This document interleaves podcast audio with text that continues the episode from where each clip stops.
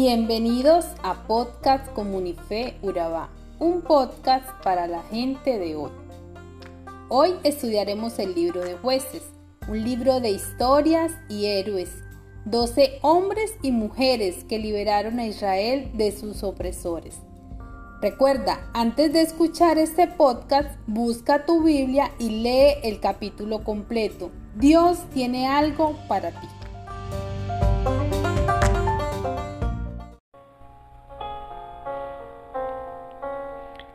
Hoy estudiaremos el capítulo 11 de este apasionante libro. Si ya lo leíste, te invito para que estés muy atento.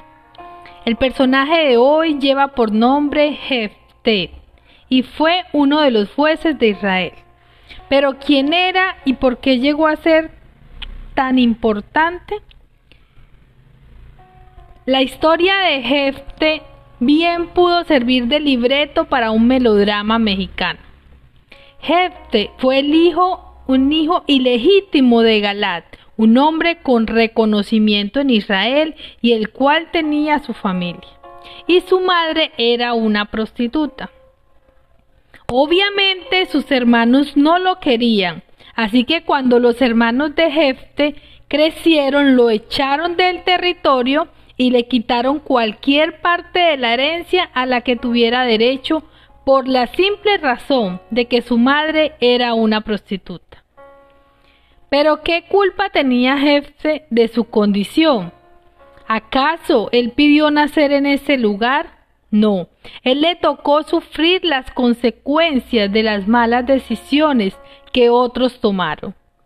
Él no tuvo que huir por lo que hizo, sino por lo que otros hicieron.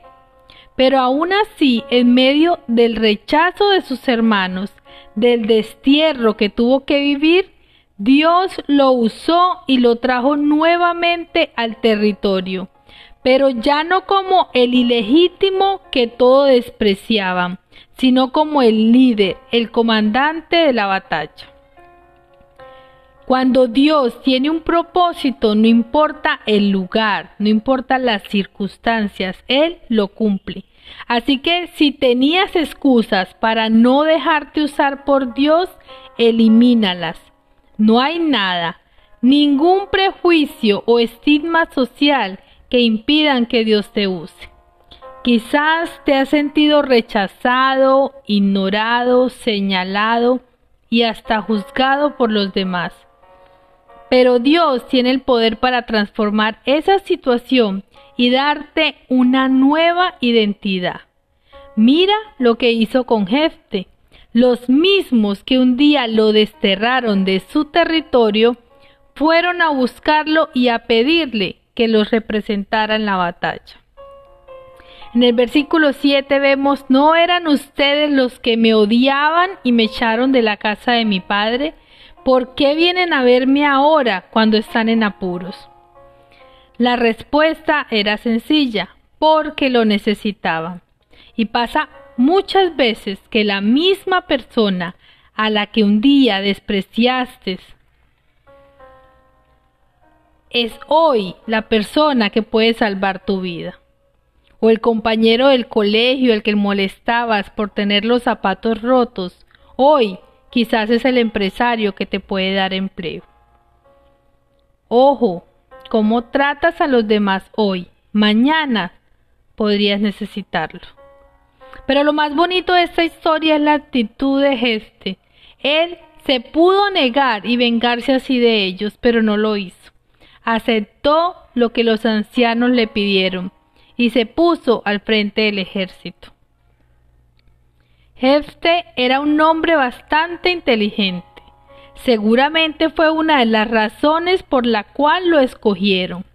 Lo primero que hizo fue mandar un mensajero donde el rey Amón para preguntarle cuál era el problema, por qué los quería atacar. Recordemos que Jefte había sido desterrado y apenas estaba de regreso y él quería conocer qué pasaba, cuál era el verdadero trasfondo de la pelea y saber cómo actuar.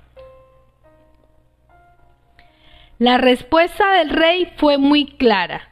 Según él, Israel le había robado este territorio y él lo iba a recuperar.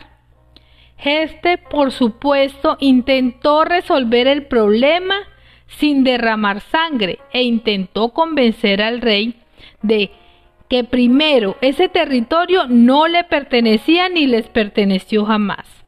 Segundo, que ese territorio se los había entregado Dios como promesa. Y tercero, que ya habían pasado más de 300 años desde que llegaron a ese lugar para que apenas ahora vinieran a reclamarlo. Los argumentos de Jefte eran válidos y su intención era evitar una guerra, pero al rey Amón no le hizo caso y preparó sus tropas para pelear. En ese momento Jefte no tuvo más opción que prepararse para pelear. Era la razón por la cual lo habían traído de regreso. Pero lo que no se imaginaba era la gran tristeza que acompañaría su, acompañaría su vida.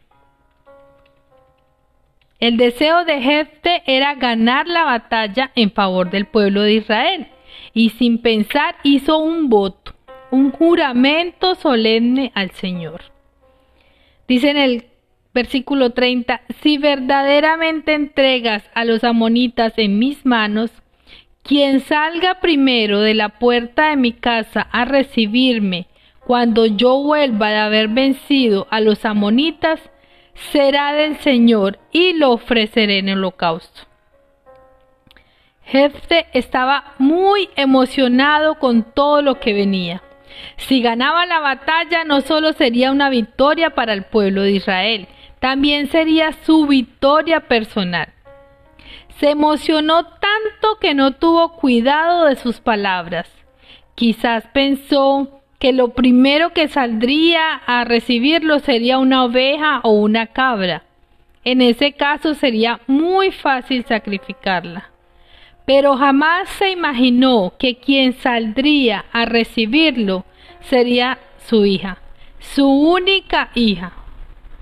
En el versículo 34 vemos cuando Jefte volvió a su hogar en misma en Mispa, salió a recibirlo su hija, bailando al son de las panderetas. Ella era única, pues Geste no tenía otros hijos. Cuando Geste la vio, se rasgó las vestiduras y exclamó, Ay, hija mía, me has destrozado por completo. Eres la causa de mi desgracia. Le juré algo al Señor y no puedo retratarme. Qué dolor tan grande a causa de unas palabras precipitadas. Dios no le pidió que hiciera un juramento, pero ahora sí tenía que cumplirlo. Lo mismo pasa con nosotros en momentos llenos de emoción o de angustia. Empezamos a hacerles promesas necias a Dios, promesas que decimos y con la misma rapidez con la que salen de nuestra boca, con esa misma rapidez la olvidamos. Pero saben algo, Dios no se le olvida nada. Y lo que prometiste, no importa el tiempo, Él hará que lo cumplas. ¿Recuerdas ese día que te encontraste cerca con la muerte y le prometiste a Dios, si me sacas de esta te entrego mi vida? Y pasó el tiempo y tú lo olvidaste, pero Dios no. ¿O recuerdas la vez en la que las consecuencias de tus actos serían mayores y le dijiste a Dios, si me ayudas con esta situación voy a cambiar, no más esa vida. Y Dios te ayudó, pero se te olvidó tu promesa. Y déjame decirte que a Dios no se le ha olvidado. Jefte era un hombre de Dios, y aunque sus palabras le costaron dolor y lágrimas, él sabía que tenía que cumplir su juramento a Dios. Entregó su única hija para cumplir su promesa. Fue duro, por supuesto. No me imagino la situación, pero esa historia nos deja una gran reflexión y es cuidemos de nuestras palabras, cuidemos lo que decimos y la rapidez con la que lo decimos. Tómate el tiempo para analizar y meditar en qué te vas a comprometer, no sea que tengas que llorar amargamente después. Dios no nos está pidiendo promesas, solo nos pide que le obedezcamos. Pero si vas a comprometerte con Dios, si le prometes algo a Dios, que sea de corazón, consciente, no basado en emociones, porque las emociones nos traicionan.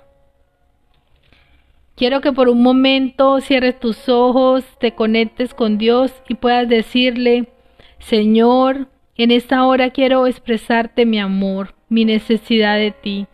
No quiero hacer promesas que no pueda cumplir, pero sí quiero obedecerte, seguirte, caminar de tu mano. Enséñame a cuidar mis palabras, enséñame a confiar en tus promesas, enséñame a entender que son tus planes y no los míos, a no precipitarme y a esperar en ti. Gracias por llegar hasta aquí. No te pierdas cada día un nuevo capítulo. Somos Comunife Urabá, un lugar para la gente de hoy. Síguenos en redes sociales como Comunife Urabá y en la web www.comunifeurabá.com. Allí encontrarás todo un contenido digital reservado de parte de Dios para ti. Nuestras reuniones miércoles 7 y 30 pm, toda una experiencia de oración y domingos 9 y 30 am destacamos la importancia de Dios en nuestra vida al compartir en familia. Te esperamos.